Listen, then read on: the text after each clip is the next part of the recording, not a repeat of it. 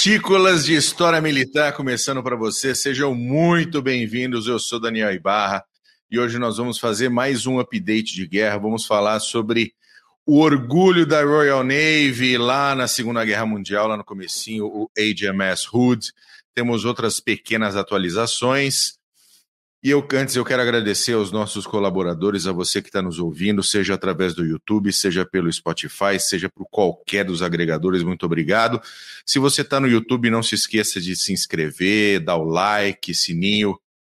É de gracinha, não é verdade? Dá aquele, põe o like, dá aquela ajuda pra gente que tá maravilha. Já quero mandar um abraço pro Peton, que tá aqui também, pro Daniel Araújo, pro Wolfgang. Wolfgang, você vai tomar um ban depois desse boa noite a todos aí. Mas tudo bem, eu vou deixar passar. Hoje um abraço pro Daniel Franco. Vou falar pro você, hein, cara. E... Muito bem. Meu querido amigo Mac, que hoje está com uma, com uma cutis maravilhosa. Olha, uma cutis maravilhosa. Boa noite, Mac. Boa noite, Bo Paulos. Boa noite a todos os ouvintes, quem está assistindo, quem assist, assistirá depois. Saudações cavalarianas. Uma saudação cavalariana especial para o Yuri, que chegou agora, mandar um salve. E vamos para cima que tem episódio hoje. Muito bom. Boa noite para você, meu querido Paulos, professor Renato Kloss. Tudo bem? Tem coisa engraçadinha hoje na Rússia, né, cara? Hoje, hoje nós vamos ter que citar uns fatos aí que, por incrível que pareça, são verdade. É verdade isso tudo que gente tá falando, viu? Ai, Hoje... meu Deus do céu. Tudo bom, é, Bull, Mac? Saudações ah, cegianas. Tudo tranquilo com vocês? Saudações cegianas, o Clube dos Generais aqui. Tudo maravilha, tudo beleza. Então vamos lá. Ô, Mac, vamos começar. Você tem alguns prolegômenos aí para começar? Fala, fala, Paulo. Não, não, que eu esqueci, que eu quero falar aqui, que eu quase que passou, mandar um abraço para minha cidade acolhedora, Patos de Minas, Paturema, 154 maravilha. anos, me acordaram hoje, seis e meia da manhã, com o raio da fanfarra, tiro de guerra, gritando, Brasil, todo mundo camuflado, num frio. Mas é bom. Ou Parabéns a Patos de Minas, linda cidade, muito bom. Vai, Mac, vai que é tua. Vamos lá, a minha atualização, na verdade, é uma comemoração. Não que alguém se importe, mas hoje é 24 de maio, dia da infantaria. Então é isso, parabéns aos envolvidos. Uhum. Se vocês se orgulham disso, eu não posso fazer nada, mas tá dado meu, meu, meu parabéns aí para você. Parabéns, parabéns à infantaria, parabéns à Rainha das Armas, parabéns aos é. pés de poeira. Pé de poeira, isso. Muito bem, se não tiver infantaria para ocupar, não tem guerra para ganhar, basicamente. Putin que o diga. Putin que o diga. Eita, nós, hein? Que beleza. Ó, ó o Steiner aí. Fala, Zilk. Tudo bom? Davi Peixoto, um abraço. Ô, Paulos. e aí? Quando você quiser que eu boto o, o, o mapinha aqui, você fala, tá? Mas vai aí. Vamos lá. É, nosso update semanal da campanha na Ucrânia. Hoje nós chegamos no 89 dia de campanha e no último episódio nós fizemos a, a, a, a... Foi uma gracinha, mas Kiev não caiu, Kharkiv não caiu, Mariupol caiu. O Moscou afundou. E, mas, por enquanto, é, é, o foco hoje é no leste da Ucrânia. Nós mostramos até, você vai se lembrar, lembra aquele mapinha dos objetivos russos, tanto que está diminuindo? Então agora eles estão lutando em três frentes, mais ou menos, ali na parte leste: Izium, Liman e Sverodonetsk. É, agora eu vou te pedir, por favor, olha lá. Nós sempre colocamos o mapinha da Ucrânia por inteiro, agora já está mais concentrada, exatamente. É, é, é a, a, campanha russa, a guerra na Ucrânia, vamos dizer assim, os esforços russos estão uh, uh, focados agora na naquele saliente ali de Izium, tentando pelo sul, Liman e Sverodonetsk. Para quem queria toda a parte oriental da Ucrânia partindo do Dnieper, tá bem pobrezinho esses objetivos russos hoje. Por quê? Os reveses militares. Nós sabemos, citamos no episódio passado do, do Rio Siversk Donetsk, que foi tipo os trapalhões a, a, a, tentaram atravessar o rio. Nós citamos o que Clausewitz, Sun Tzu, Jomini falaram sobre estratégias e táticas para atravessar rios. Então, eles meio que estão patinando os russos ali no leste. Agora, nós temos que se atentar, fora esses, uh, esses updates do campo de batalha, que na Rússia está crescendo e muito um sentimento entre. Eu não vou falar de nacionalistas, mas de veteranos, comentaristas militares, aqueles que estão acompanhando essa operação militar especial, para que Putin instaure a mobilização total. Porque eles acreditam. Sim? Não, ele. Cara, tá batendo humilhação, né? Isso. Mas é isso que eles acham. Eles acham que já não é mais operação militar especial, não tem mais essa ideia de desnazificação. Eles acreditam agora que os russos estão lutando pelo. Aí eles deram uma. Não vou dizer uma floreada, mas eles estão lutando pelos seus territórios históricos e pela sua sobrevivência na ordem mundial. Bom, é, nós sabemos que fica difícil para os russos aumentarem o poderio militar na Ucrânia sem essa mobilização total. Eles estão aumentando a, a, a idade dos seus soldados, tentando, raspando o tacho, vamos dizer assim. E tem um ponto bem interessante é, é, nessa questão de falta de material, falta de soldados. Saiu, esses, acredito que tenha sido ontem, que citaram no Twitter, através de fontes russas, que os russos estão mobilizando seus T-62 para montarem batalhões especiais, que são os BTGs, que estão hoje lutando na, na Ucrânia. Pessoal, se estão mobilizando o T-62 é porque a água já, já bateu na bunda há muito tempo, está subindo. Daqui a pouco vão precisar de T-34, vão trazer os KVs da Segunda Guerra Mundial, porque não existe mais todos os tanques T-72, T-80, T-90 os que foram para a Ucrânia viraram sucata, a maioria, e os que estão na Rússia são aqueles que não são sem peças, não são, não, não dá para. os russos não conseguem usar esses tanques hoje que estão na Rússia, esses tanques modernos, porque você precisa de peças, você precisa de um monte de coisas. Então eles estão começando a trazer os T-62. Não, e você tem e você tem ainda os batalhões que estão ali na fronteira com a Polônia, na fronteira com a Finlândia. Você tem os batalhões que estão lá no leste, do outro lado, uhum. para o lado da Sibéria e do lado de Vostok. Não dá para você fazer eh, milagre, bater a varinha mágica e fazer aparecer blindado. Desse jeito, né? Não tem Bip como. de bop de bu não acontece, não. O, o, o, o, o Double I, não esqueci qual. Ah, eu acho que foi o Stratford, que é esses think tanks que falam de assuntos militares, geopolítica, eles acreditam que os russos ainda conseguem criar uh, uh, em torno de 20 BTGs, mas é isso. Mais que isso, só se tiver mobilização total. Com mobiliza mobilização total, os russos conseguem botar 300 mil soldados na Ucrânia em questão de meses.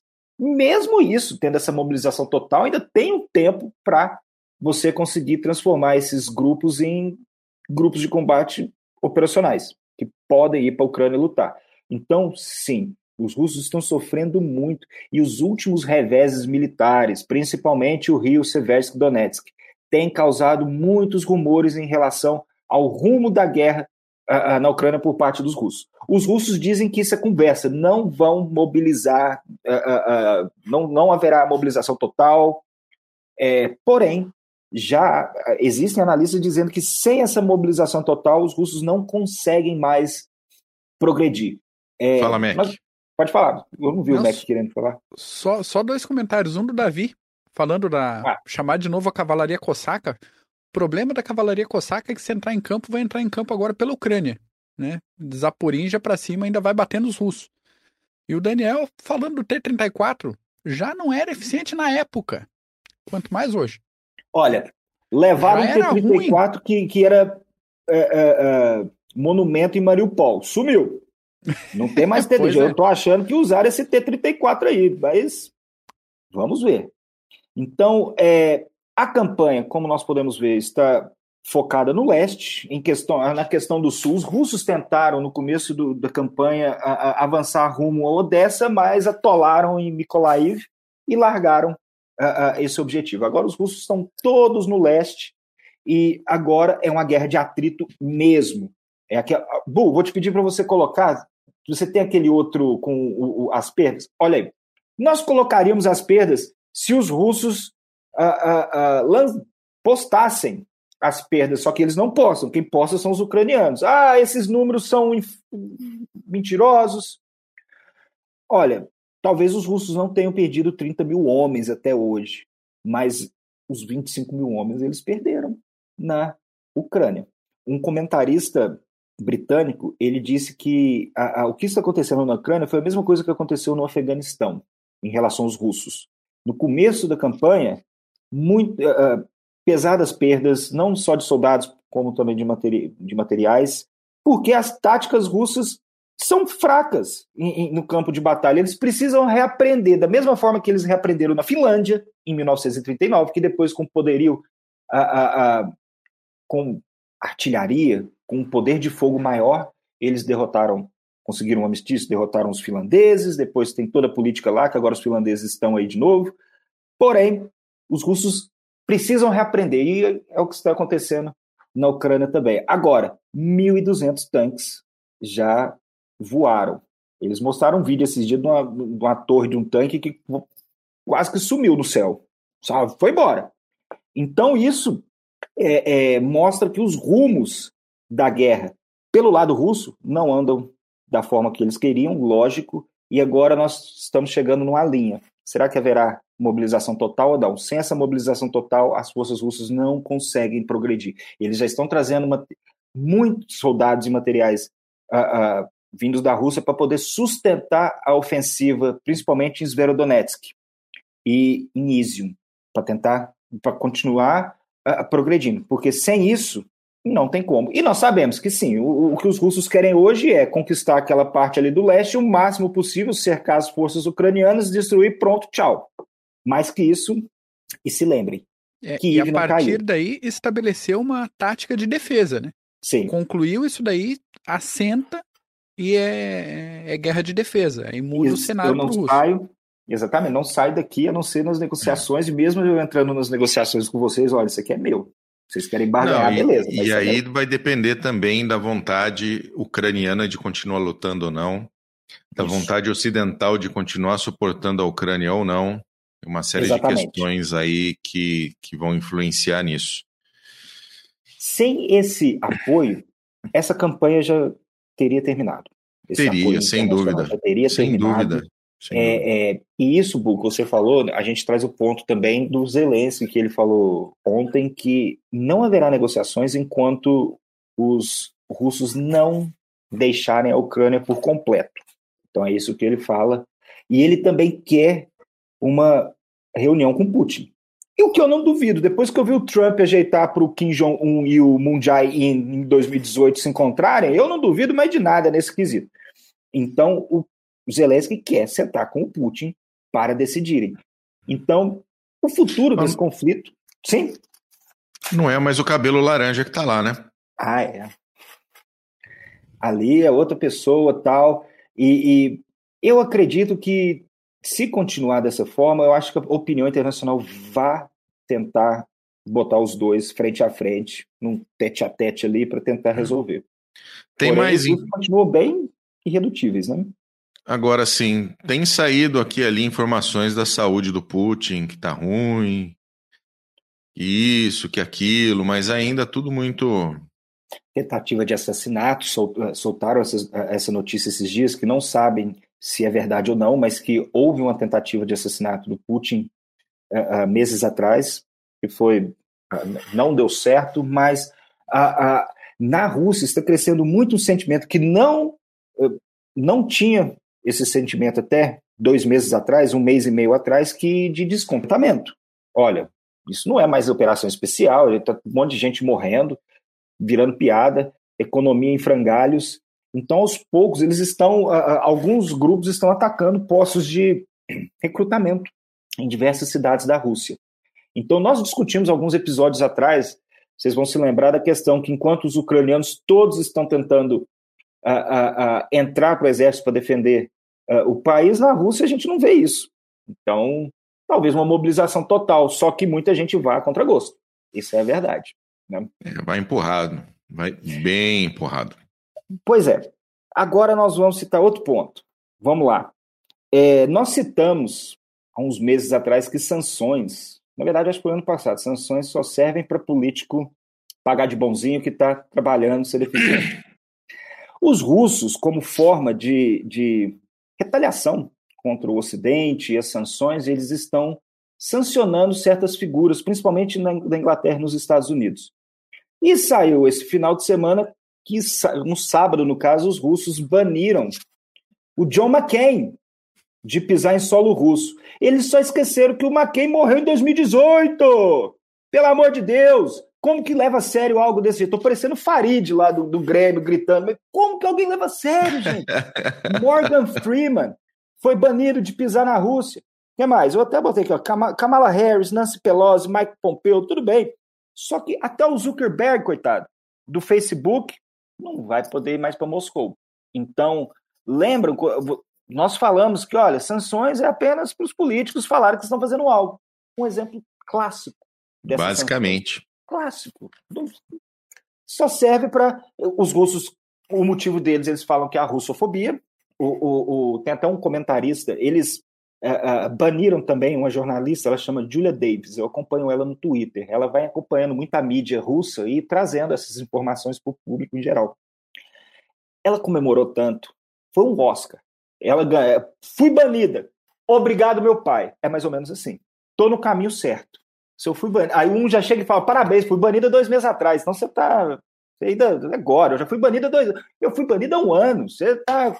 Então isso aí já tá virando campeonato. Quem que, quem que foi banido primeiro? Bom, é, é, brincadeiras à parte, é, nós citamos do Zelensky, que ele disse que não negociará enquanto os russos não a, a saírem da Ucrânia e ele fala a fronteiras pré-2014, não é nem fronteira do começo da guerra agora em fevereiro. Mas ontem saiu a notícia que o Henry Kissinger, muitos vão se lembrar, ex-secretário de Estado americano, do Gerald Ford, do Nixon, ele citou no Fórum Econômico Mundial que os ucranianos deveriam ceder parte do seu território para os russos uh, para acabar de vez com esse conflito. Então é muito fácil para o Henrique Kissinger falar isso, muita gente vai falar. Bom, ele cita principalmente a, a, a estabilidade a longo prazo do continente europeu. Ele citou que a Rússia é um importante ator internacional para a Europa, tem 400 anos que vem atuando nessa balança de poder a, dentro do continente europeu, e que ele acredita que, se negociações não começarem dentro de um mês, dois meses no máximo, haverá problemas que serão bem difíceis de contornar no futuro próximo. E, bom, falando de longo prazo, o Nixon entende muito bem, oh, perdão, o Kissinger entende muito bem, porque já estou com 98 anos.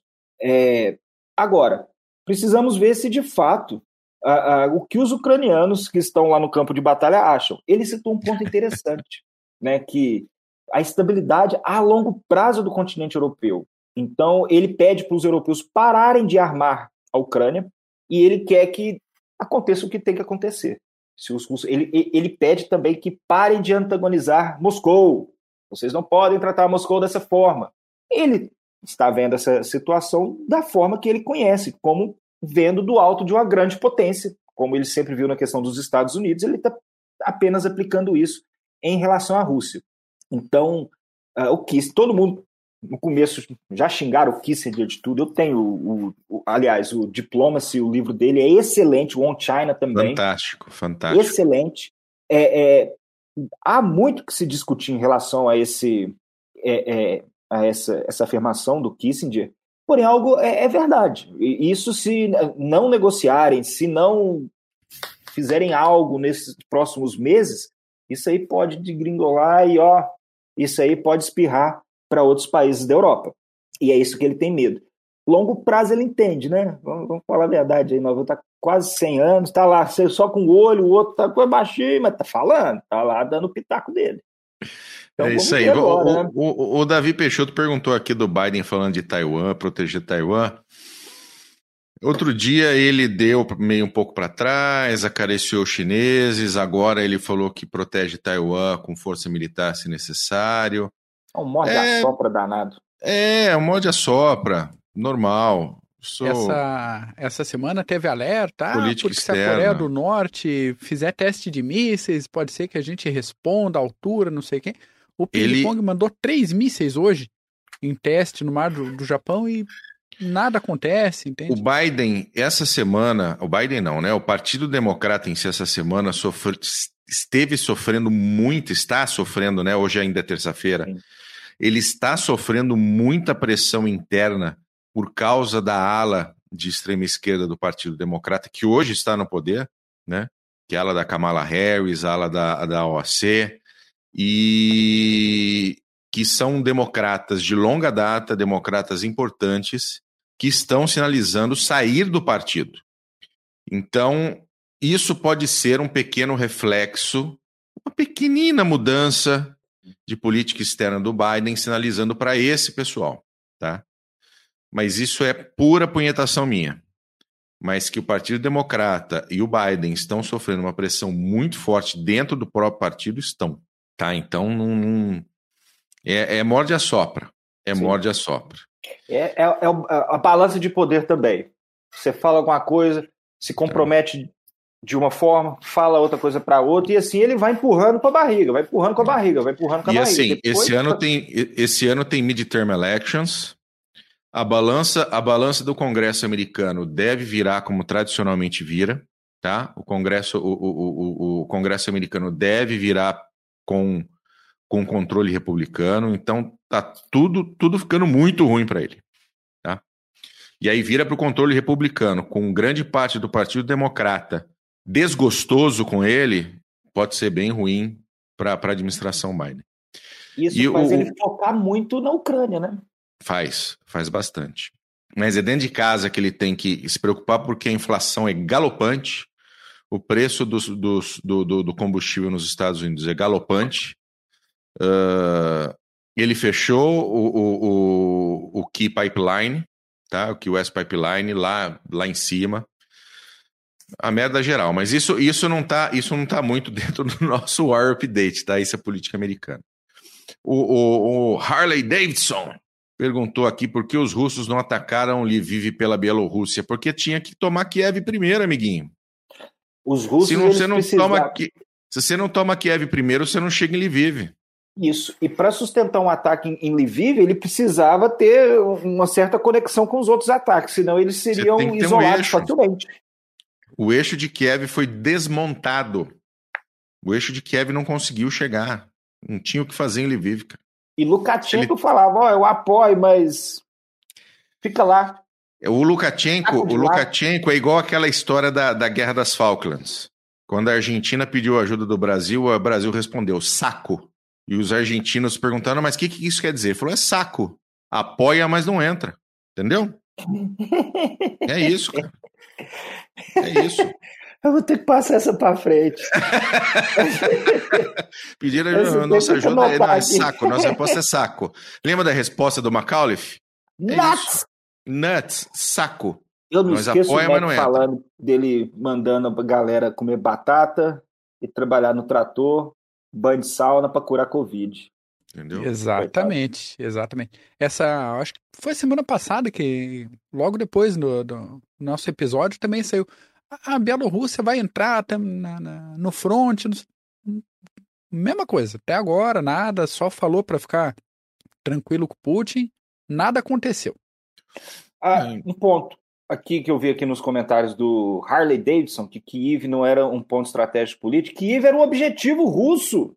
Os Principal. russos contavam com, a, com um cerco de Kiev, Zelensky fugindo com o seu secto, seus aspones, e, e, e a população de Kiev com flores recebendo o, o, as tropas blindadas russas, os paraquedistas, viram foi, distribuindo semente de girassol para ver se nasce flor, pelo menos, onde capotaram. Não conseguiram. Kiev, hoje os russos atacam no leste porque não conseguiram tomar Kiev. É isso. Levaram a tunda. Básico. Né? Básico, básico, Lá, básico. Agora no leste é outra história, tal, mas em Kiev é, é, é, é página virada. Né? Acabou-se o que era doce. Só isso, meu querido. Oh, você, Sim, você, não falou, você não falou de, de, de, de Israel. Isso. Mas vamos falar de Israel agora. Essa notícia saiu uh, uh, foi no dia 22, hoje 24, domingo, Israel assassinou um alto oficial da Guarda Revolucionária Iraniana em Teherã, vale lembrar, em Teherã. Esse, o nome do sujeito era o coronel Hassan Said Kodaei, e ele era oficial e chefe do Departamento de Tecnologia e Armamentos da Guarda Revolucionária Iraniana. Então ele foi assassinado, dois indivíduos de uma motocicleta, motocicleta fecharam, atacaram ele, junto de outros. Enfim, não é de hoje que Israel vem atacando só o Mossad, como outras. Israel em si vem atacando sim, os iranianos, sim. não é de hoje. Agora, alguns pontos interessantes. Bora lá. Primeiro, o Irã está passando por maus momentos, com protestos uh, por todo o país. Então, de início, o governo iraniano segurou, não, nós só morreu e nós vamos vingar, mas não citaram que era Israel. Então, de começo, depois citaram que era de fato Israel.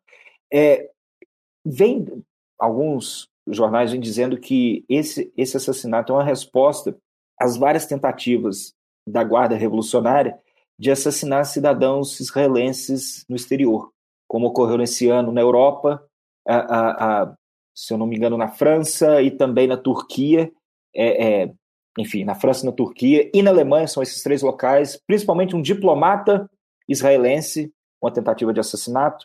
Então, isso é uma forma é, é, de resposta, primeiro, por parte dos israelenses, mas isso não deixa de ser um pouco de humilhação dos os, os israelenses estão fazendo em relação aos iranianos, porque os iranianos, enquanto eles não conseguem matar a, a, israelenses no exterior, o Mossad está matando oficial da Guarda Revolucionária em Teherã, no próprio solo iraniano. E outra, o Mossad, ele, Israel em si, não só sequestram, matam, como interrogam iranianos no Irã, em solo iraniano. Isso é um tapa na cara dos iranianos. Você tem esse ponto também. E outro ponto.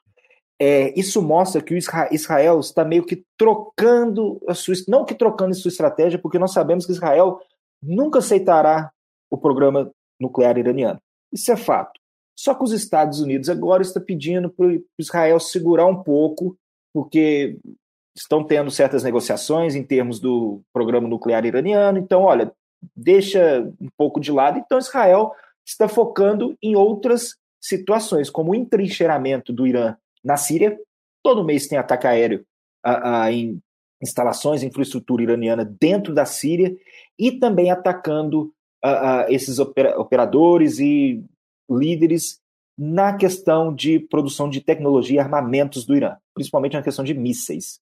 Então, Israel já falou: olha, o programa nuclear iraniano não, não existirá se depender da gente.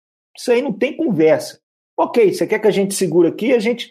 Israel sabe que pode atacar o Irã sem ter que pedir bênção para os Estados Unidos. Israel entende isso, que é a sobrevivência. Então, Israel deixa claro que o programa iraniano não existirá, mas que hoje está atacando outras a, a, a instalações, outros frontes, vamos dizer assim, é, é, nessa Shadow War, que isso é uma guerra guerra pelas sombras, o que está acontecendo entre Israel e Irã, e também com a Arábia Saudita, Irã e Arábia Saudita também, é, que é uma guerra de espiões, uma guerra de operadores, assassinatos no exterior. As coisas são feitas assim também. Então, Israel está apenas jogando o jogo, Israel continuará uh, uh, assassinando, afirmou que continuará, se tiver que matar operadores dentro do Irã, continuará fazendo isso, e ao mesmo tempo continua uh, impedindo que os iranianos matem seus cidadãos, principalmente na Europa. E, e assim, é, é, muito difícil, especialmente de, quando após a entrada do Biden e a, e a renegociação do acordo com o Irã, que o Obama negociou, né? Eu vou, vou, estou, Irã, estou te dando milhões e centenas de milhões de dólares para você ter o seu programa nuclear e eu não vou te incomodar. E aí o Trump foi lá e retirou o acordo e aí o Biden está refazendo o acordo você realmente não, não sabe, não se sabe efetivamente em que momento o Irã, e isso eu pelo menos não tenho a menor dúvida, em algum momento o Irã vai conseguir uma quantidade de material nuclear suficiente para fazer um, um, uma arma atômica. Eu não tenho a menor dúvida. Mesmo, mesmo, mesmo quando quando estava o Trump, mesmo com as sanções e mesmo com essa situação, em algum momento o Irã, de maneira mais difícil, de maneira mais fácil, dependendo do governo que está em Washington, em algum momento ele vai conseguir. E aí Israel não vai ter a menor dúvida do que Israel vai fazer, tá? Isso. Israel vai atacar o Irã sem dó, sem piedade e, e cara, é a sobrevivência de Israel. Israel não vai permitir que o Irã tenha uma arma, uma arma nuclear uh, uh, à sua disposição para ser usada a qualquer momento. Tudo bem, a gente sabe a complexidade, não é só ter uma arma nuclear, a gente vê a Coreia do Norte, você tem que ter um vetor de entrega, é, é, não é assim, né? Não, não, não, ah, agora eu tenho, não, não, não é assim que funciona, a gente sabe. Mas tem um começo, o começo é esse, agora eu tenho é, material físico suficiente. O primeiro passo foi dado. Tá. Exatamente isso.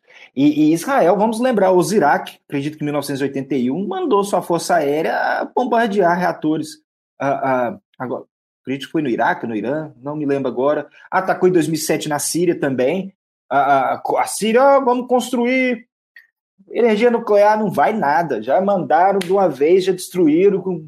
Tinha até norte-coreano, que eles importaram os norte-coreanos lá para trabalhar pra, amassando cimento. Não deu certo. Mandaram todos de volta. Israel já mostrou que não, uh, uh, não irá tolerar agora. Israel sozinho fica difícil. Só Israel fazendo frente fica difícil. É, é o que eu falei, depende de quem está em Washington, Isso. né? E, e, e... Bom, muito pode pode ver que no futuro, quer dizer, não pode ver que no futuro, mas há o problema de usarem esse programa nuclear iraniano como moeda de troca para outros problemas que estão ocorrendo hoje, como na Ucrânia, por exemplo. Sim. Ah, a Rússia, ó, então tá, nós vamos sair daqui, ó, mas os iranianos lá a gente vai ajudar, viu? Beleza? É assim. A mesma coisa que a gente, nós estávamos discutindo da Turquia a, a, em relação à Suécia e Finlândia, a adesão à OTAN, negociações. É isso. Né? Beleza, muito bom. Mac, algum ponto? Só agradecer os elogios que estão passando no chat pra gente aqui do Matheus, o Harley, todo mundo aqui. Oh, obrigado, obrigado. Então nós fazemos isso, fazemos isso por vocês. E porque a gente gosta, obviamente, né? Não vamos ser é. hipócrita sim. aqui, não. A gente também gosta de fazer. Bom também, falar de... Mas vir aqui sem conteúdo não dá. Não dá. Entendeu? Sem conteúdo não dá. Muito bem, então vamos para o próximo assunto do nosso PHM, porque hoje faz 81 anos que o orgulho da Marinha Real Britânica, ou HMS Hood, foi promovido a submarino pelo Bismarck. Né? Lá no, no, distante 24 de maio de 1941, o nosso querido HMS Hood, o meu querido HMS Hood, né? eu que sou um anglófilo, ele foi mandado para o fundo do Atlântico Norte pelo Bismarck na Batalha do Estreito da Dinamarca, para quem não sabe, o Estreito da Dinamarca não fica na Dinamarca, ele fica entre a Islândia e a Groenlândia, que é um território dinamarquês, por incresça que Tudo Dinamarca. Tá? Então, lá no Estreito da Dinamarca, então eu vou falar um pouquinho do Rude, vou falar um pouco da história do Rude. Uh, vocês me perdoem, em determinados momentos eu vou olhar para o lado aqui, que é onde estão as minhas anotações, tá? Porque tem bastante informação. Uh, mas a história do Hood começou ali em 1916, quando iniciou a construção do Hood pela John Brown Company lá na Escócia, onde tradicionalmente tem os grandes estaleiros britânicos. E ele começou a ser construído em abril e em maio teve a Batalha da Jutlândia, da Primeira Guerra Mundial, que foi uma grande batalha naval entre a Royal Navy e a Marinha Imperial Alemã, que terminou com uma vitória tática alemã Pois nós podemos, acho que sempre merecer um. Eu nem lembro se a gente já fez CGCat sobre isso, Mac. Acho que não, né? Acho Jutilândia, que ainda não. Estamos devendo isso. Jutilândia não fizemos, e assim, só que, gente, é um assunto gigantesco. E apesar da vitória tática alemã, né, os alemães afundaram muito mais toneladas britânicas do que o, do que o inverso. Uh, os alemães acabaram uh, voltando para os seus portos, porque a marinha alemã não tinha tamanho. E, e o objetivo da Jutilândia, que era acabar com o bloqueio da Marinha Real Britânica à Alemanha não aconteceu, e a, e, e a Alemanha foi minguando de fome até o momento que ela se rendeu na Primeira Guerra Mundial. E ao fim da Batalha da Jutilândia, a Marinha Real olhou para o projeto do Rude e falou: fizemos bosta. O projeto é ruim. E aí, os outras três, os outros três navios que seriam construídos da classe Admiral, que é da mesma classe do Rude, já foram cancelados. Mas o Rude já tinha começado, meu. Vai. Já tem verba, já começou, vamos embora. Vai ser maior, a, a maior belonave britânica que, que, que jamais foi feita. Então continua. Então, em 1920, quatro anos depois, o Rude foi comissionado. Ele se chama Rude por causa, na verdade, do primeiro visconde Rude do Whitley. Rude é uma família britânica que tem gerações e gerações de tradição na Marinha Real, tá? E, e ele também tem assim uma homenagem ao almirante Hood, Horace Hood, que estava em um dos navios na Batalha da Jutilândia, tanto que um dos, dos sinos que existiam dentro do Hood era um sino do Horace Hood, tá? Que morreu lá na Batalha da Jutilândia.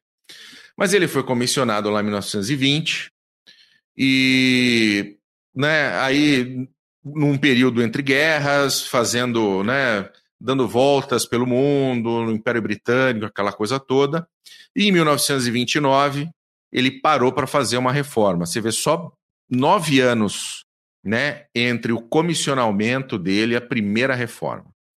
Então, na primeira reforma dele, que durou por volta de dois, quase dois anos, ele já ele tinha dois, dois armamentos principais, né? Ele tinha as torres de 15 polegadas e ele tinha torres de 5 polegadas também.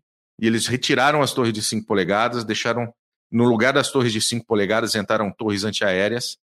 E aí fizeram toda essa reforma no HUD, aí em 1931.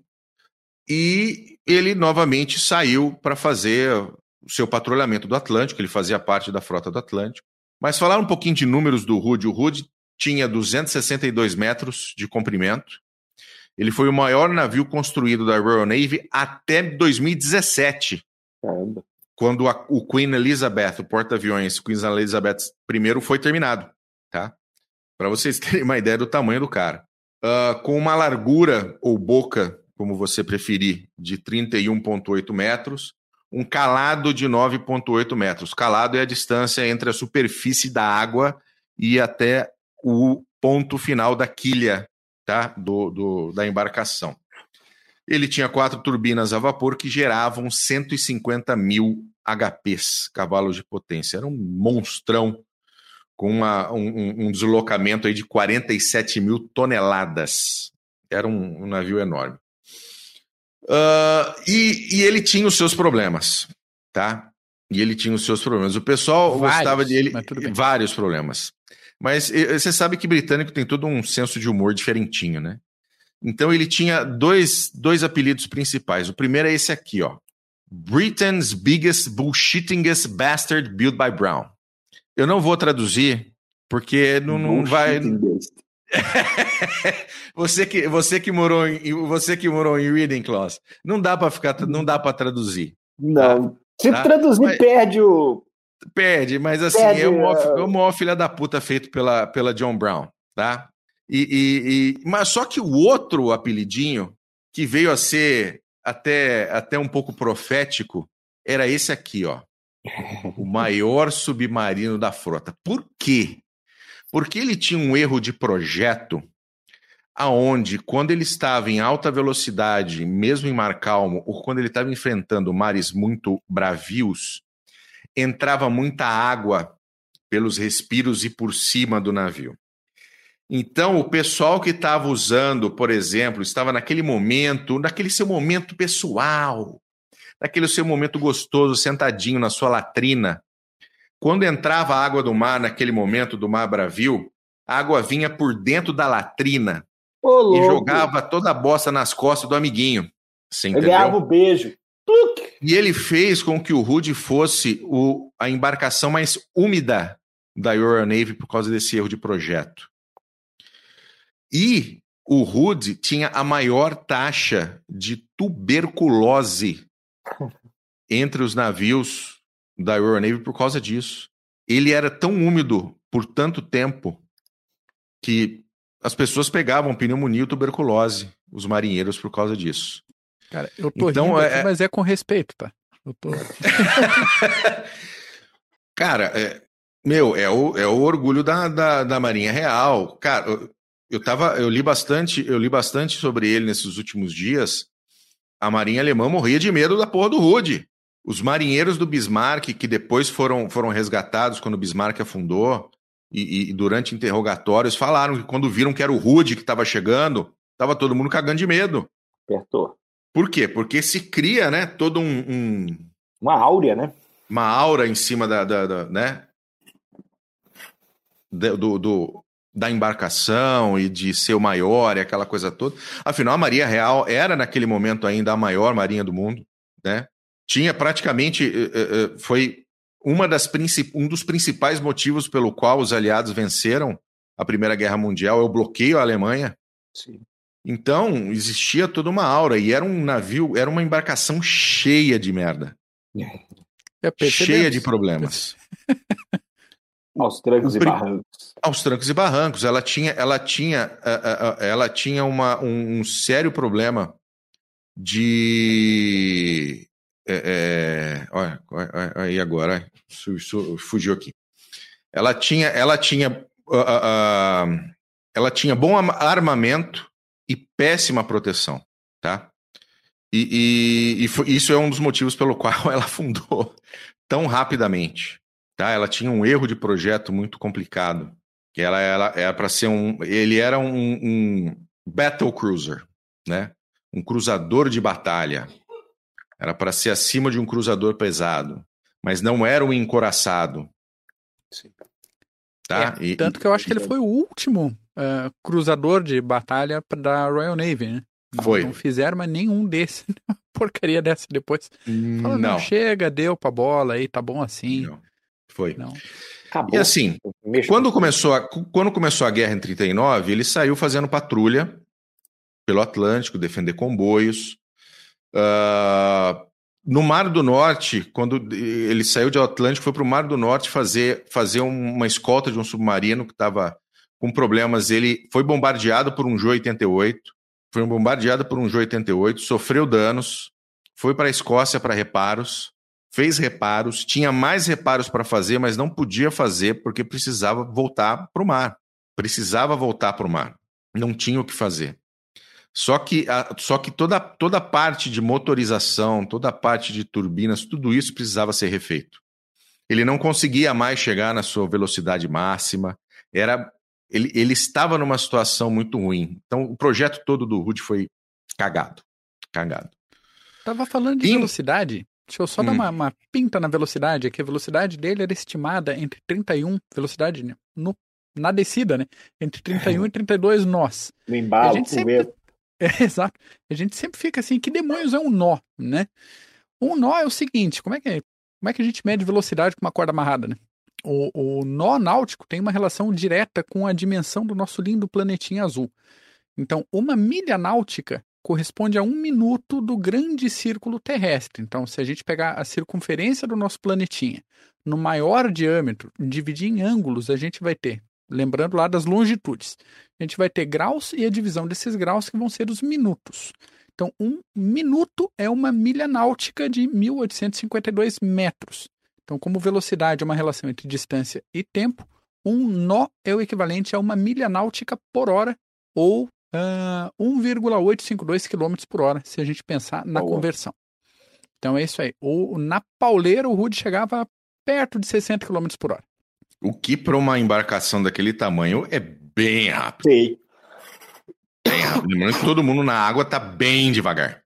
Né? Então, mas ele não conseguia atingir mais essa velocidade de jeito nenhum. Em 1940, ele fez parte da Força H, que foi fazer o ultimato da frota francesa lá em Mers el Kabir. Né? Então ele fez parte do, do ataque à frota francesa em Mers el Kabir. Ele não, não foi atingido, ele atingiu várias embarcações francesas. Depois ele ficou uh, em Rosite, na Escócia, em alerta por causa da eventual invasão alemã. Então ele sairia para proteger na verdade, a, a Grã-Bretanha em caso de, de ocorrer a Sea Lion. A Sea Lion não ocorreu, tá? E aí ele voltou. Quando viram que a Sea Lion não ia dar em nada, né? Quando o Hitler. Partiu né? para outros.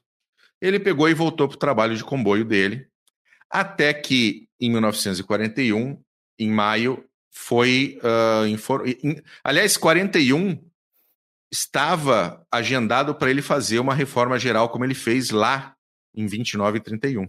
Ele nunca fez.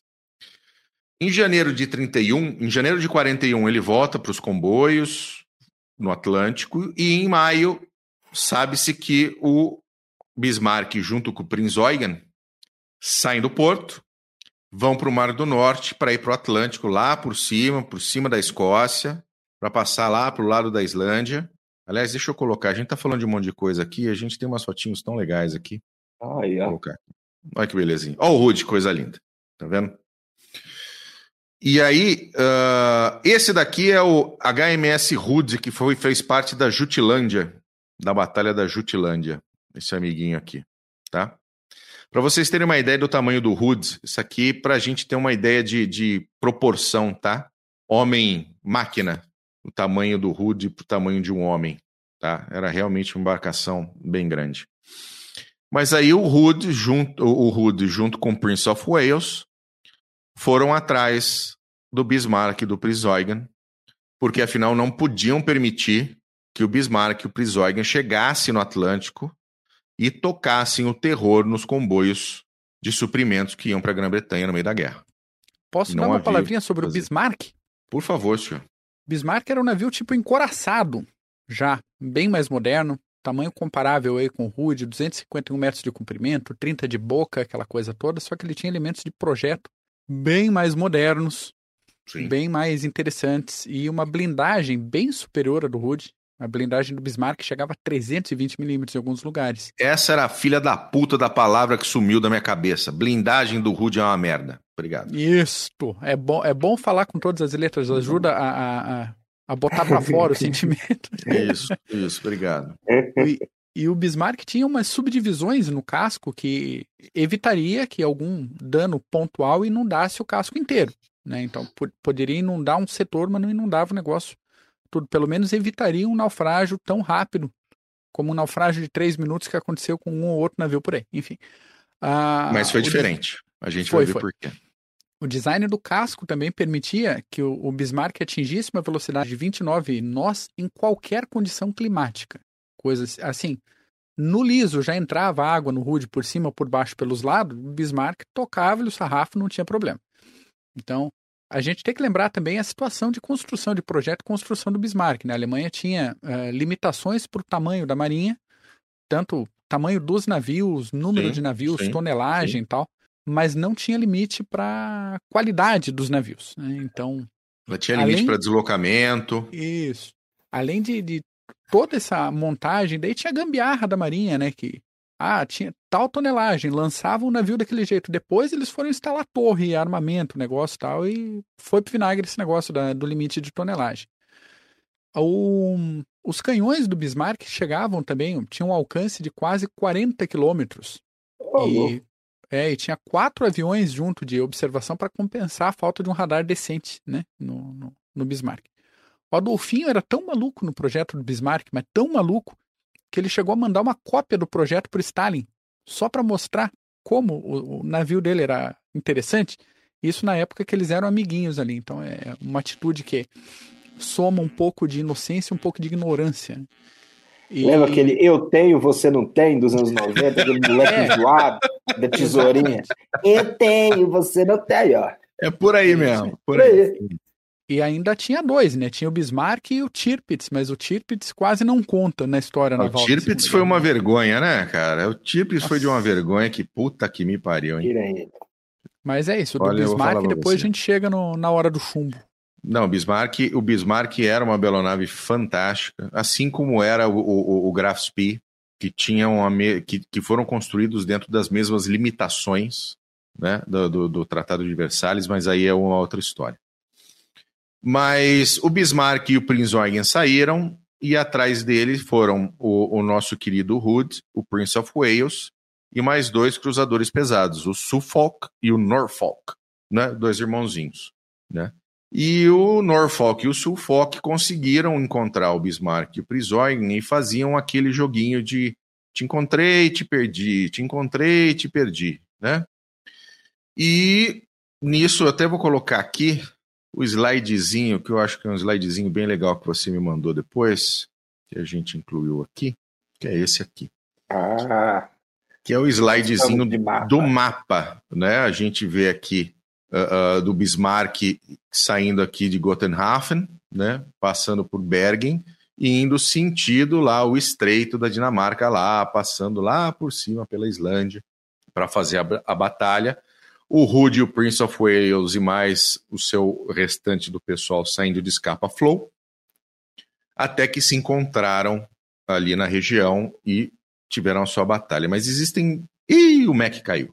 Eita! Segura o Mac! Eita, segura o Mac. Já já volta. Já já ele volta. Mas o que, que acontece, tá? Uh, uh, durante esse período de, de encontrei não encontrei, a gente tem que lembrar que radar era um negócio muito complicado, mesmo os hidrofones, era algo difícil você manter contato. Uh, então, quando, quando o Bismarck efetivamente encontra, aliás, quando o Rude efetivamente encontra com o Bismarck, o Prince of Wales, eles encontram com o Priseugen, as belonaves alemãs não estavam posicionadas da maneira que eles achavam que estariam, porque eles tinham uma estratégia programada para efetivamente fazer a batalha com, com Bismarck. E aí eles precisavam corrigir essa situação. Tá? Nesse momento, o que eles tinham era uma situação onde o Bismarck tinha praticamente todos os seus canhões à disposição, contra o Prince of Wales e contra o Hood, enquanto que o Hood e o Prince of Wales tinham basicamente só os seus canhões de proa Sim. à sua disposição. Tá? Um outro ponto interessante era o seguinte: quando eles veem ao horizonte as duas belonaves alemãs, o que, que eles admitem para si? Bom, a belonave que está liderando a fila é o Bismarck, porque é, porque é a flagship do Lutyens, do almirante alemão. Mas na verdade não, porque o Bismarck estava com um problema no radar frontal, no radar de proa, e o Prisoingen estava na frente, fazendo o trabalho de varredura. Então, quando Prince of Wales e quando o, o, o Hood começam a fazer toda a matemática, todo o cálculo de tiro, eles estão fazendo o cálculo de tiro na, no navio errado. Navio errado, na embarcação errada, exatamente. Na embarcação errada. Quando eles estão chegando mais próximos, né? E obviamente o Bismarck já viu, o Prisoggen já viu, todo mundo já está naquela coisa de postos de batalha e o pau vai começar. Foi quando começaram a perceber que tá errado. Muda Quem tá na frente é o. Só que eles veem isso um pouco tarde. Tanto que o Prince of Wales chega a disparar primeiro e o próprio Hood dispara antes de mudar os cálculos de tiro para o Bismarck. O Prince of Wales consegue mudar o cálculo de tiro rapidamente para o Bismarck, tanto que o Prince of Wales é o único dos, das embarcações que acerta o Bismarck e causa no Bismarck dano no, no, no tanque de combustível, que entra água do mar, e é por isso que o Bismarck tem que voltar para Brest. Enquanto o Hood está tentando fazer seu recálculo de tiro, ele começa a ser atingido. E ele começa a fazer a manobra, ele começa a manobrar efetivamente para poder colocar todos os seus canhões à disposição de tiro do Hood contra, contra o Bismarck. Nesse momento da manobra, onde ele já está em chamas, onde ele já foi atingido, já existe chamas below deck, é que existe a explosão. E não foi uma explosão oh. comum, né? Não foi uma, uma, uma explosão comum. Aqui até tem o, o, o... Vou até tirar esse. O sketch. Vou até tirar o bannerzinho daqui. Uh, porque o que acontece? Isso aqui foi feito pelo capitão do, do Prince of Wales, tá? Porque a primeira coisa que aconteceu é que houve um jato de fogo do meio do mastro principal do Hood para cima. O pessoal entende que foi a cordite da munição que inflamou, que pegou fogo. E depois que teve esse jato, parecia um, um, um, um grande funil, igual os funis que saem fumaça, Sim. Depois que houve esse funil, houve efetivamente a explosão do Rude. E aí. Efetivo, hein? Então, o que não se tem certeza, o que se tem certeza é o que explodiram foram as munições de 4 polegadas das antiaéreas. Que estavam localizadas naquela parte da embarcação. O que não se tem certeza é se especif especificamente foi um tiro do Hood que pegou de, eh, de cima para baixo, né, entrando na superestrutura, o Mac de volta aí. De cima para baixo. Mac. De cima para baixo na superestrutura, ou se foi um, um tiro que pegou inclusive abaixo da linha d'água, causando a explosão de baixo para cima. Tá? Tem até algumas outras teorias dizendo que, na verdade, não foi o impacto de um, de um, de um dos, dos tiros do, do Bismarck, mas assim do, do próprio fogo que já ocorria por dentro do Rude, que acabou, que acabou fazendo com que a cordite inflamasse e aí explodiu, fez com que tudo se explodisse. Já, tá. já, aproveitar que eu fui torpedeado aqui, voltei agora, esse negócio uhum. da o incêndio não foi meio que a explicação que deram por Moskva? A gente não foi atingido pelo Neptune, não. Tinha um foguinho aqui, pegou um fogo perto da cozinha. Não, não, não. Todo fogo foi, todo fogo foi provocado por impactos do Bismarck. Isso é inegável. O que não, o que não, no que nunca se teve e nunca se vai ter certeza é se a explosão, se a, se a ignição da cordite e a explosão das, das munições de 4 polegadas aconteceu por um impacto direto se por um impacto abaixo da linha d'água ou se pelo fogo que já se alastrava por impactos anteriores. O que mais se convém, convencionou a dizer que é o mais provável, foi um impacto direto do Bismarck, que acertou, porque o Rude não conseguiu acertar nenhum tiro no Bismarck. arranhar. Toda, todo, todo o sistema de tiro do, do Hood e mesmo do Prince of Wales eram muito inferiores ao sistema, ao sistema de mira e de tiro do, do, do, do Bismarck, do Prisorg, do sistema alemão. Tá? Existiam problemas de treinamento com tripulação. Cara, que não, o que não falta, o que não falta é, é, é, é problemas. DO, né? Porque assim, isso não acontece. O que o pessoal precisa entender é o seguinte: isso não é desculpa. A guerra acontece assim. Não, não, não existem, você não perde porque você está 100% sadio e de repente você perdeu porque o outro 100% sadio bateu mais forte que você. Não é uma luta de boxe. Acontecem coisas que são inerentes guerra. a você e são Exatamente. da guerra. Né? Eu lembro, eu lembro, eu lembro do, do de, de, gente dentro do CG. Não, os americanos só ganharam porque tinha o Rudel, o Rudel costumava falar isso, né? O, o Rudel, Rudel, né? Nós perdemos para uma, uma, um, um, monte de equipamentos, né? Só porque tinha um monte. Meu, uma avalanche isso é guerra, de cara. Né? avalanche de material. Mas cara, isso é guerra, faz guerra. Não. Guerra é assim. Isso é guerra. É a mesma coisa do Rude, meu amigo. Se, se você não se preparou, se o seu projeto é ruim, se o seu sistema de mira não funciona, cara, você vai afundar, negão. Você vai pro fundo. Beijo. A sobrevivência já se torna um milagre, né? No não tem o que fazer. Não tem o que fazer. Pois é, eu não sei se tu já, já comentou nesse período que eu estava aqui, submerso, que a tripulação do Rude confundiu o, o Prince Eugen já. com o Bismarck, né? Não é que ele confundiu, é que o Prince Eugen estava liderando, liderando a linha.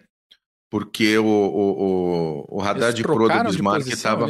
Eles trocaram de posição porque o, o, o radar de pro do Bismarck estava inoperante. Isso. Então foi uma confusão. Um... Essa, essa foi uma confusão, porque é. eles eram né, no horizonte eles eram muito parecidos. Exato, exato. Né? E, no horizonte que você falou de, de experiência, eu queria deixar um exercício de imaginação para você que está acompanhando essa live, nosso ouvinte, pessoal que está ouvindo no carro, depois na academia. Tenta se imaginar no Bismarck, cara, numa situação dessa aí, antes do, um pouquinho antes do combate. Você está num, num dos navios mais modernos do mundo, talvez o mais poderoso navio do, do tempo dele. Você olha ali pelo costado, você vê o perfil do Rude e do Prince of Wales, sabe? Tu olha pro, pro teu lado ali, tem o Prince Eugen, a visão é, pô, é lindo, né? Você tá no mar, negócio, pô, é, é, dá aquele frio no estômago antes do combate ali. Todas as ordens começam a ser lançadas, você não tem experiência, o teu navio não tem experiência de combate, tua tripulação não tá bem treinada, você fica naquele limite ali do que que tá acontecendo, se volta para casa tal você tá empolgadão, vai combater pelo teu país o negócio, mas vai fazer parte de uma coisa grande, mas você sabe, tu sabe, principalmente olhando ao longe, vendo o Rude, que a chance de dar merda é muito grande, né? Daí, do outro lado, o cara no Rude, um dos melhores navios da, da Marinha Inglesa, apesar dos problemas dele, tinha toda aquela aura que foi comentada. Aquela marinha que fez história desde que o mundo é mundo, tem todo. Pô, não, você não tá em qualquer marinha, né? Então, com todo respeito, mas você não tá na marinha do México, você tá na marinha inglesa. Não é, não é qualquer ajuntamento caiaque. Então você, o cara sente uma certa segurança aí, apesar de tensão, a, a boca né, seca. Não é qualquer comedor de chucrute que vai fundar o Rude, sabe? Você, não é qualquer coisa que você tá ali.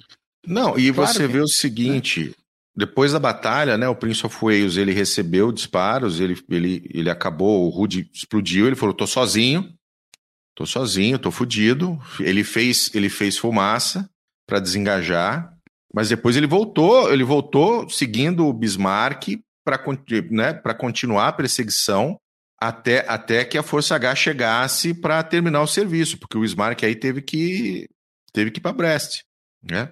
Aí Mas assim, o, o, o, Rude afundou em três minutos, três minutos. Sobreviveram três tripulantes, né? O Robert Tiburn, o William Dundas e o Teddy Briggs. O Teddy Briggs, ele viveu até 2008. Ele foi presidente da associação do HMS Hood, que existe até hoje. Ele também combateu na Coreia, ele também combateu em Suez e ele ficou na Royal Navy até 1973. Então tem muita história interessante do Teddy Briggs. Um dia a gente vai trazer a história dele aqui. Uh, tem os, os, recortes dele desse dia com o Hood, que eu não trouxe aqui porque eu acho que vale um PHM só, só, só dos recortes dele com o Hood. Uh, mas sobraram três sujeitos. Esses aí, principalmente esse aí, se não, não morreu do Hood, ele pode ficar tranquilo, foi para qualquer Sabe? guerra, campanha. E assim, tanto o Tilburn quanto o Dundas, todos eles passaram todos pela guerra. Foram morrer década de 60, década de 70 e, e, e o Briggs acabou indo até 2008. É, esse, esse camarada é aquele gato também que sobreviveu a cinco naufrágios e continua firme e forte por aí, né? Tem gente que não, não dá, não. Então, uh, uh, muitas coisas contribuíram para que o RUD afundasse. O RUD começou a afundar em abril de 1916. Ele não afundou só em 24 de maio de 41. Começou lá em 16 já. Ele começou a afundar em 1916, quando ele nasceu de um projeto falho, quando esse projeto não foi corrigido, mesmo nos refits. Você entendeu? Não tem muito o que fazer. O Bismarck, por exemplo, fazia parte de uma marinha extremamente bem treinada, com tecnologia de ponta, tanto de projeto quanto de equipamento moral do pessoal estava altíssimo. Isso, Mas era do tamanho da Marinha do México, amigão. Nasceu morto. Começou com o pé esquerdo. O Tirpitz fosse se esconder Exatamente. lá no meio dos fiordes noruegueses. Uma puta belonave. Por quê? Porque sabia que ia morrer. Pelo menos o Bismarck foi pro mar. Prinz Eugen foi pro mar. Graf Spee foi pro mar. Vamos pro pau. Mas não tem muito o que fazer. Entendeu? Quando, quando, quando, quando o Lutens, quando, quando percebe que ele tem que voltar para Brest, ele volta rezando para não ser encontrado. E ele ainda escolta o Prisoingen e ele tenta, inclusive, ele, ele, ele consegue fazer com que o Prisoingen se desgarre dele e continue a sua missão no Atlântico, e depois o Prisoingen ainda vai voltar para Brest porque o Prizorg acaba tendo problemas também, mas ele, ele ainda consegue fazer, não, você, vai, vai você, vai você e, e, e, e seja feliz. Eu tenho que voltar para Brest aqui, vai dar ruim. Porque, cara, aí você, aí toda a marinha inglesa, toda a marinha britânica foi atrás do Bismarck. Você afundou o meu orgulho, agora. Eu vou atrás de você. Eu vou atrás é, de você. Um não deixarei símbolo por símbolo. Exatamente. E se não fossem, e se não fossem, é, e se não fossem os marinheiros alemães explodirem o Bismarck por dentro, o Bismarck tinha sido rebocado até Londres para fazer igual os russos fazem. Vamos, vamos passear aqui com o prisioneiro de guerra pela, pelo Kremlin. Vamos, vamos mostrar. Mostrar para todo mundo ver. Entendeu? Para ver que projeto bom que era o projeto Bismarck, né? Sim, sem dúvida. Impressionante, impressionante o projeto dele para época. E mesmo, e mesmo o Hitler entregando pro Stalin um puta projetão desse, o Stalin ainda não fez bosta nenhuma. Afinou na. Que merda. Não, porque a gente tem aqui uns barcos da época do Kizar. Uns e outros estão sendo usados até hoje. Tsushima! É, é, é. Ó, pra quem tá com a gente ainda, ó, essa daqui é a última, última foto, foto, do Hood tirada de dentro do Prince of Wales um pouco antes da batalha. Essa é a última foto do Hood vivo. Existe uma foto tirada, não me lembro se é pelo Bismarck ou se é pelo Prisoingen, do Hood ao longe. Só que eu não coloquei aqui porque assim, é só um fumação saindo do mar. Então não tinha muita coisa para ver. Mas tem uma última foto dele. Ele foi o, o Hood foi encontrado depois em 2012, se não me falha a memória, uh, e foi resgatado do Hood o sino do Hood, que era o sino que estava naquele primeiro Hood que eu mostrei um pouquinho antes, que é esse sino aqui. E ele foi restaurado e hoje se encontra no Museu da Batalha da Jutilândia, porque esse sino estava, na verdade, no HMS Hood, lá da Batalha da Jutilândia, e uh, acabou no próprio HMS Hood, que afundou, e aí ele foi resgatado, foi restaurado, voltou com honras de Estado para Portsmouth. E... Mas está em terra firme, né? Está em terra firme no, ah, no museu, no Museu da Batalha da Jutilândia, em Portsmouth, que eu espero um dia comparecer em pessoa. Agora, impressionante, né? De quase 1.500 marinheiros, não sei se essa é a cifra correta. 1418. 1418. Apenas três sobreviveram. E os Caramba. três estavam no mesmo lugar, tá? Aí, ó.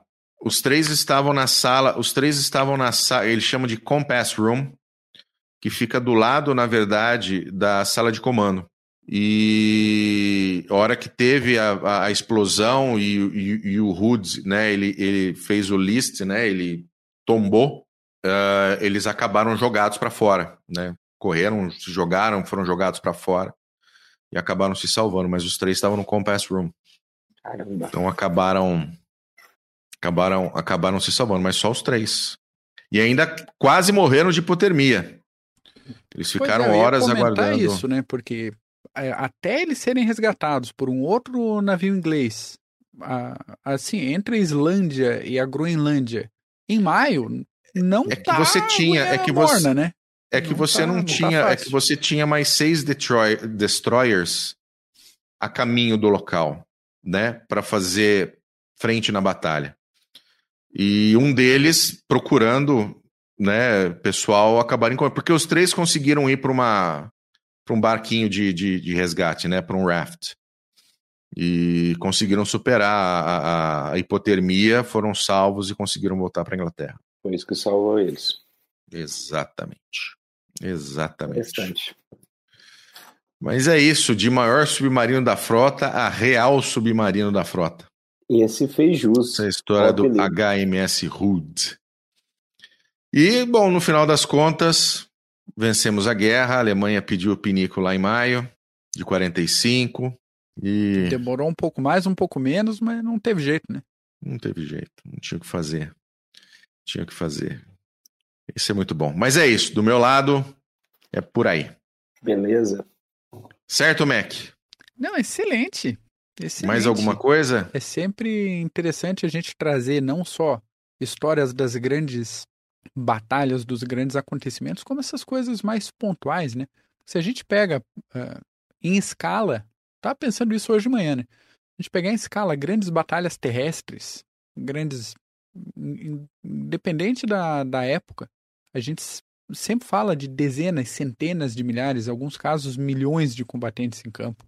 A gente pensar no Some, a gente pensar em, em outras campanhas, e a gente vê um caso desse naval, uma batalha tão decisiva que, assim, 1.400 pessoas, a gente pensa, pô, mas não é tanta gente, né? Não é, o volume não é tão grande. Mas vê como a natureza do combate é diferente em terra Sim. e no, no mar. Né? a, a importância Sim. que isso tem e até a lógica da guerra no mar lembra um pouco, na verdade, o inverso, né? A, a, existe uma certa relação entre a guerra no mar e a guerra no deserto. A gente vê isso em campanhas também no norte da África, na Segunda Guerra Mundial. Que você tem áreas de influência e um ponto aqui e um ponto ali que você tem mais ou menos controle sobre aquela região. Sim. Então, um elemento desse, um navio um Hood, um Bismarck com dois mil tripulantes, alguma coisa, faz uma diferença muito grande. A ponto Não, de você fazia. trancar toda a marinha inglesa na- no porto e falar, ó, acabou, que não é essencial, fica em casa guardado, porque a gente tem uma missão que é afundar aquela porcaria daquele Bismarck que pode travar todo o nosso esforço de guerra. Exatamente. Exatamente. E assim, e, e a Alemanha tinha um grande triunfo, que eram os submarinos, né? Que fizeram um estrago gigantesco nos comboios. Não fizeram estrago suficiente, mas fizeram um estrago gigantesco, foram caçados e mas assim, um Bismarck também fazia estragos, um Priseugen, Sim. um Scharnhorst, né, um Graf Spee. Você vê, foram buscar o Graf Spee até o fim do mundo. Caçaram ele? Caçaram o Graf Spee até o fim do Caçaram mundo. Ah, o Graf Spee bateu em dois, nossa aqui, manda mais quatro. Tem problema, manda mais quatro. A gente tem, o nosso, nosso aqui é seis para um. Foda-se. Manda mais aí. Vamos acabar com esse filho da puta. Assim funciona. Ainda é o conceito de fleet in beam. A, existência da sua marinha é o suficiente pro nego baixar a bola. E se, ela, e se só a existência não é o suficiente, o pau come. Vai pro corpo. É Mostrar assim. então de outra forma. E, e de uma maneira diferente, a Marinha Americana age dessa maneira hoje. Você ter uma projeção de poder com os porta-aviões americanos que existem hoje é uma evolução do Fleet in Beam. Porque além, além de ser uma marinha gigantesca, extremamente bem estruturada, bem treinada, ela ainda pode projetar o seu poder aonde você quiser no planeta. Eh, Você está no mudo. Essa ideia é, é a projeção de poder. Essa é a ideia principal. Ah, mas aí, né? Aí vem a China, faz um porta-avião e nego acha que vai. Ah, tem 10 porta-aviões. Não, não, tem, Aí- não tem nem 10 anos de experiência de porta-aviões. Tem 10 porta-aviões. Aí vem o Kuznetsov fazendo fumaça, empurrado por um rebocador e nego acha. Ah, Churrasqueira tá firme e forte. Aí, lições do campo de batalha, o que o mundo inteiro acreditava que era a segunda ou terceira maior potência militar do planeta, tá aí, cara, tá apanhando no, no Tá leste da sancionando o e Na não Ucrânia. consegue andar pra frente, né? Não, não consegue navegar em paz perto de Odessa porque toma torpedo, toma míssil na cabeça. quem não tem o que fazer, marinha. cara. De quem não Se tem a marinha, Chi- exatamente. Se a Então- China for esperta, como eu acho que ela é, ela vai tomar tudo isso como lição. Porque a corrupção na China não deve ser diferente. Até pior, capaz. É igual quando hoje falaram lá no CG. Nossa, nós, vamos, nós não vamos fazer os biplace dos, dos, no- dos nossos caças Saab, Gripen, nós só vamos fazer os monoplace. Eu falei, ah, que vai fazer algum Saab Gripen aqui no Brasil. Que que vai fazer algum? Vai fazer porra nenhuma. Não fizemos uma prateleira pra porra da estação, uma prateleira para a Estação Espacial Internacional. Vamos fazer caça de alta complexidade de quarta e meia geração? Ah! Me ajuda. E para coisa mais simples, toda discussão que se fala quando, ah, vamos fazer blindado, vamos comprar de fora ou vamos fazer de in- indústria nacional? Compra de quem sabe fazer, compra de quem tem experiência. Contrato, projetinho, entrega. Bem negociado, sai frete grátis. Sai Não frete precisa- grátis, Mercado Livre. Isso, não, não, não precisa reinventar a roda. Compra de quem grande faz. quantidade, não tem problema. Não fizemos, não É, fizemos isso nem o refit dos F5. Vamos, vamos construir Gripen aqui? Nós? Eles só arrumaram o grip que molharam a mão dos caras lá também. Olha, eu vou ser sincero, eu vou adorar se eu estiver errado. Eu vou adorar, mas eu não tô. Tá? Eu não tô. Ricarte, a Alemanha perdeu porque ela quis abraçar o mundo com as pernas e ela não tinha recurso para isso. É, pode pensar dessa forma mesmo. Não, não É teve. mesmo. não teve Não lembra que nós falamos da logística? Sem logística. Guerra, toda guerra que se prolonga, toda guerra um pouco, vamos dizer assim, com a duração maior, você precisa ter uma forte economia e bons aliados. O que, que a Alemanha tinha naquela época? Ferrada, aliados, Itália. Meu Deus. Romena, romenos. Culpam os romenos até hoje do desastre de Stalingrado, os húngaros. Então, Só um detalhe. Todo mundo fala das forças blindadas alemãs, Panzer, realmente eram extremamente bem treinadas, etc. Toda a logística alemã era hipomóvel, agradeço ao cavalo. cavalo Sim. Pange. era que era um cavalo, russo. igual na É. Primeira Guerra Mundial. E assim, os blindados Exatamente. eram maravilhas de engenharia, eram muito Lógico bem que- projetados, eram que ótimos. eram. Só que faz como a manutenção disso em campo de batalha, gente? Chega a peça? Isso. Não chega. Tem Muita equipe de gente- parque de manutenção, como é que é? Não, não tem. Chega combustível, dependendo do estágio da guerra? Não tem. Assim, Sintético, feito do carvão, Ou de porque não tinha batata. petróleo. Ou de batata. É, então assim, você projetar uma força, uma campanha de longo prazo para, ah, eu vou ter que conquistar tal e tal lugar para depois reconstruir, para depois fazer extração, para daí fazer refinaria, para daí continuar a campanha, não vai funcionar. Mas eu tenho que lançar uma campanha para conquistar do inimigo que eu quero produzir.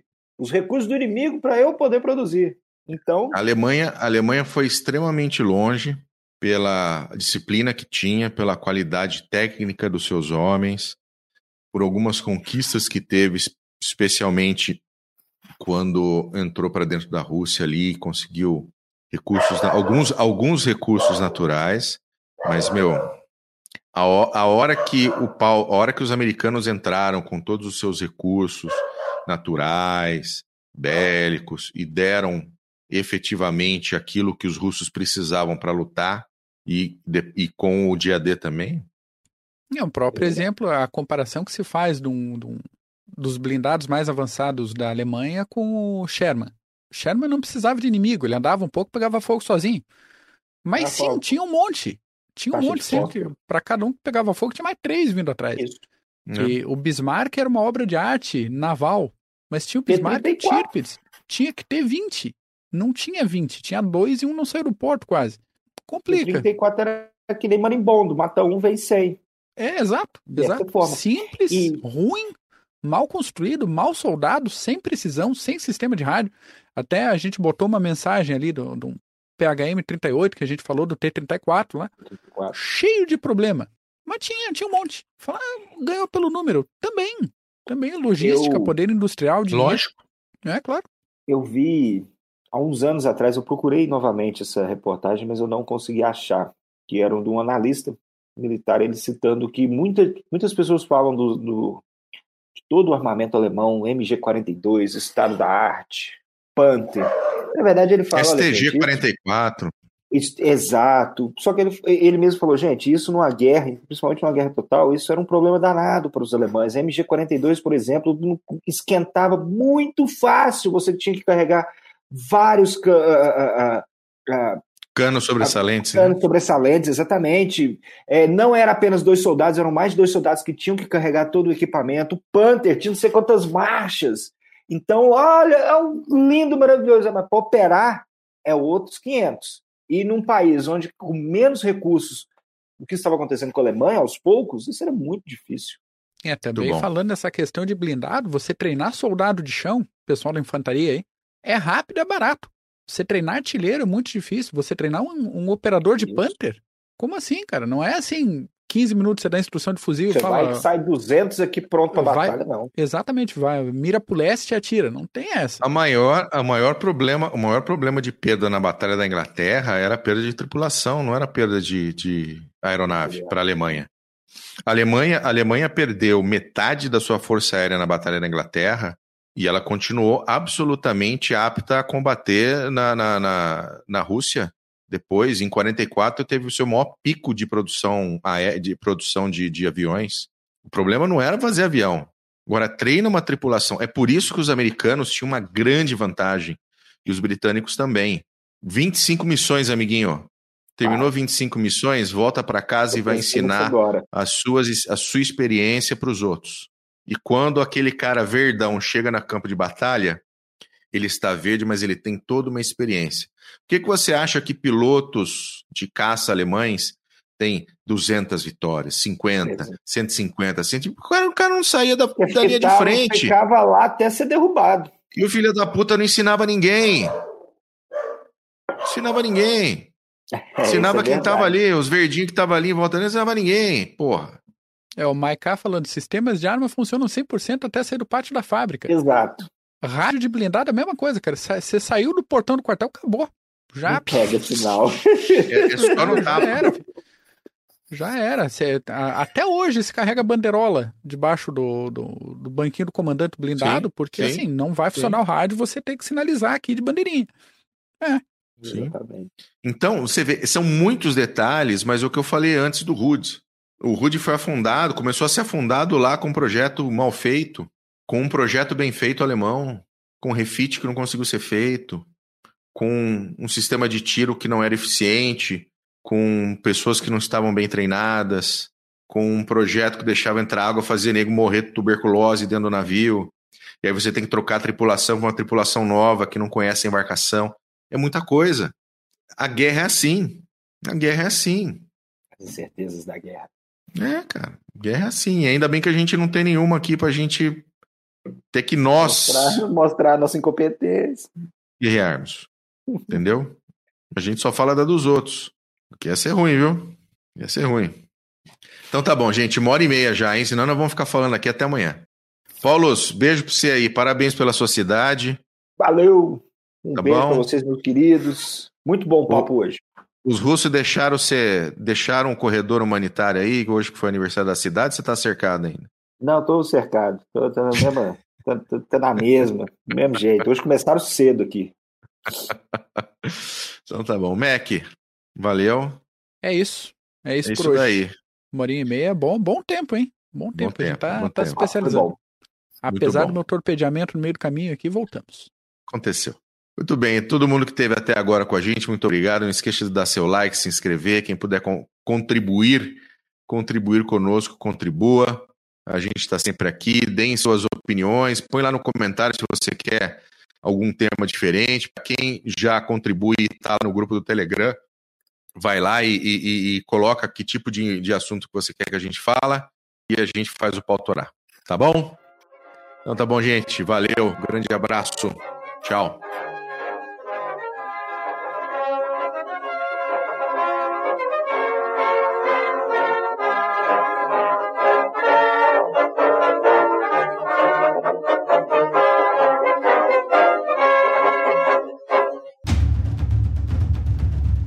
O processo de internacionalização das empresas vem colocando cada decisão institucional à prova. E para ter destaque nesse cenário cada vez mais dinâmico, é necessário que o profissional compreenda questões políticas, geopolíticas, estratégicas, diplomáticas, jurídicas, sociais e éticas. Nesse sentido, a Columbus, pós-graduação de alta performance, promove o curso de Relações Internacionais e Diplomacia Empresarial este curso é coordenado pelo professor Marco Túlio Delgobo Freitas e é voltado para profissionais que trabalham em um contexto internacional ou queiram atuar na área de relações internacionais. Se a sua área de atuação for direito administrativo ou gestão estratégica de marketing, a Columbus também tem cursos de pós-graduação que vão te ajudar a desenvolver habilidades e competências para sair na frente como um profissional completo e dinâmico. Acesse o site columbuseducacional.com.br. Informe que conheceu os cursos através do podcast Clube dos Generais e garanta 10% de desconto.